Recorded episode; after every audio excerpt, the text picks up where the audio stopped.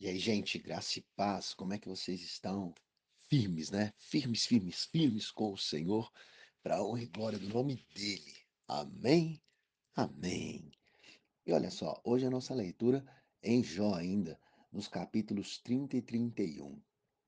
E é interessante que dois capítulos que me, me remontam para minha vida. Porque no capítulo 30, Jó, ele lamenta muito a atual situação que ele está, a derrocada em que ele se encontra, né? Ele, ele descreve que ele é motivo de sarcasmo dos piores homens daquele tempo, homens que tinham sido banidos da terra, tamanha sua é, impresteza. Jó, então, ele, ele, ele, ele, ele recorda, ou ele traz para a memória, não mais as coisas boas do passado, mas sim as coisas ruins que estão acontecendo com ele naquele momento. Ele traz tudo isso. Olha só, eu vou terminar eh, essa parte lendo os últimos três versículos, né? Não, aliás, o primeiro e os últimos três. Ele diz assim no primeiro: Mas agora se riem de mim os de menos idade do que eu, e cujos pais eu teria desdenhado de pôr ao lado dos cães do meu rebanho. E aí ele termina falando a partir do 29.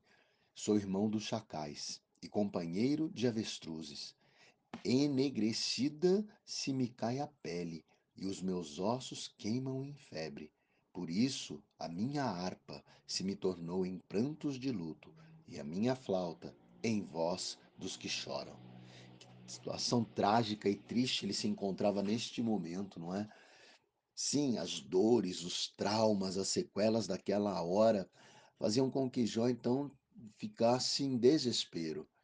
Mas terrível quando a mente dele então começa a ser comprometida e corrompida com a situação do agora, daquele momento de dor, porque ele não trazia para sua mente aquilo que lhe dava esperança. Mas então, no capítulo 31, Jó muda a sua vertente e começa a declarar que ele estava ele, ele era limpo, ele, ele não tinha pecado, né? Ele começa falando o seguinte, olha, fiz aliança com os meus olhos, como, pois, os fixaria em numa eu numa donzela? Ele começa dizendo, olha, até na questão das mulheres, da sensualidade, da sexualidade, puxa vida, eu fiz uma aliança, né? Eu, eu tinha, eu tive pureza até aqui. E ele continua descrevendo a sua situação e a sua vida, né? Ele continua dizendo que ele ele era reto, ele, não tinha pecado contra Deus.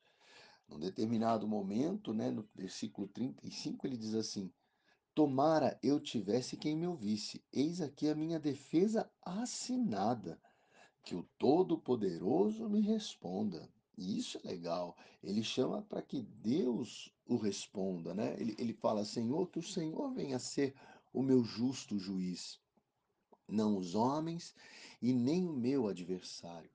Então isso é maravilhoso, sabe? Isso é, é fantástico. Ele termina esse versículo 35 dizendo que o meu adversário escreva a sua acusação. E aí ele declara que ele sabia os passos que ele tinha tido e contra Deus ele não tinha pecado. É, Existem, existe uma situação descrita no começo de Jó e no final, que eu não vou compartilhar com vocês, porque essa leitura não será a minha, mas quem estiver lendo é, irá fazer, eu acho que vai ser o Júnior, né? Que vai identificar uma falha na caminhada de Jó, só uma. Mas no restante ele estava sendo reto e justo perante Deus. E quando ele recorda os passos de retidão, quando ele traz isso para sua memória, ele começa a trazer para sua vida a esperança.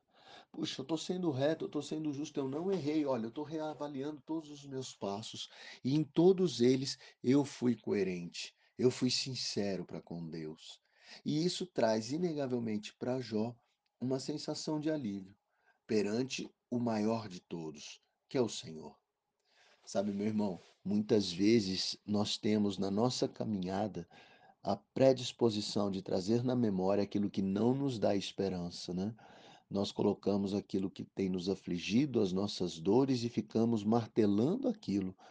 Muitos chamam isso de, eh, mimados, né, são pessoas mimadas ou pessoas que praticam o mimimi, o chororô, enfim, eu colocaria a seguinte palavra: são pessoas murmuradoras.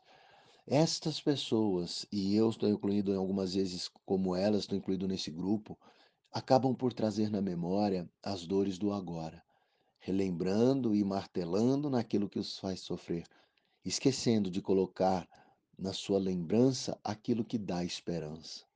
Nós temos que colocar na nossa vida aquilo que nos dá esperança. Bom seria se pudéssemos colocar na nossa memória passos do passado que foram coerentes com a palavra de Deus. Falando como Jó: Olha, eu fui reto, Senhor. Lembra-me dos meus passos, porque eu fui reto, Senhor. Eu fiz o que o Senhor pedia, eu segui conforme a tua orientação. Feliz é o homem que tem isso em sua memória. Eu quero ter na minha. E espero que você também tenha na sua caminhada de vida essa recordação e que isso te traga a firme esperança de um amanhã melhor.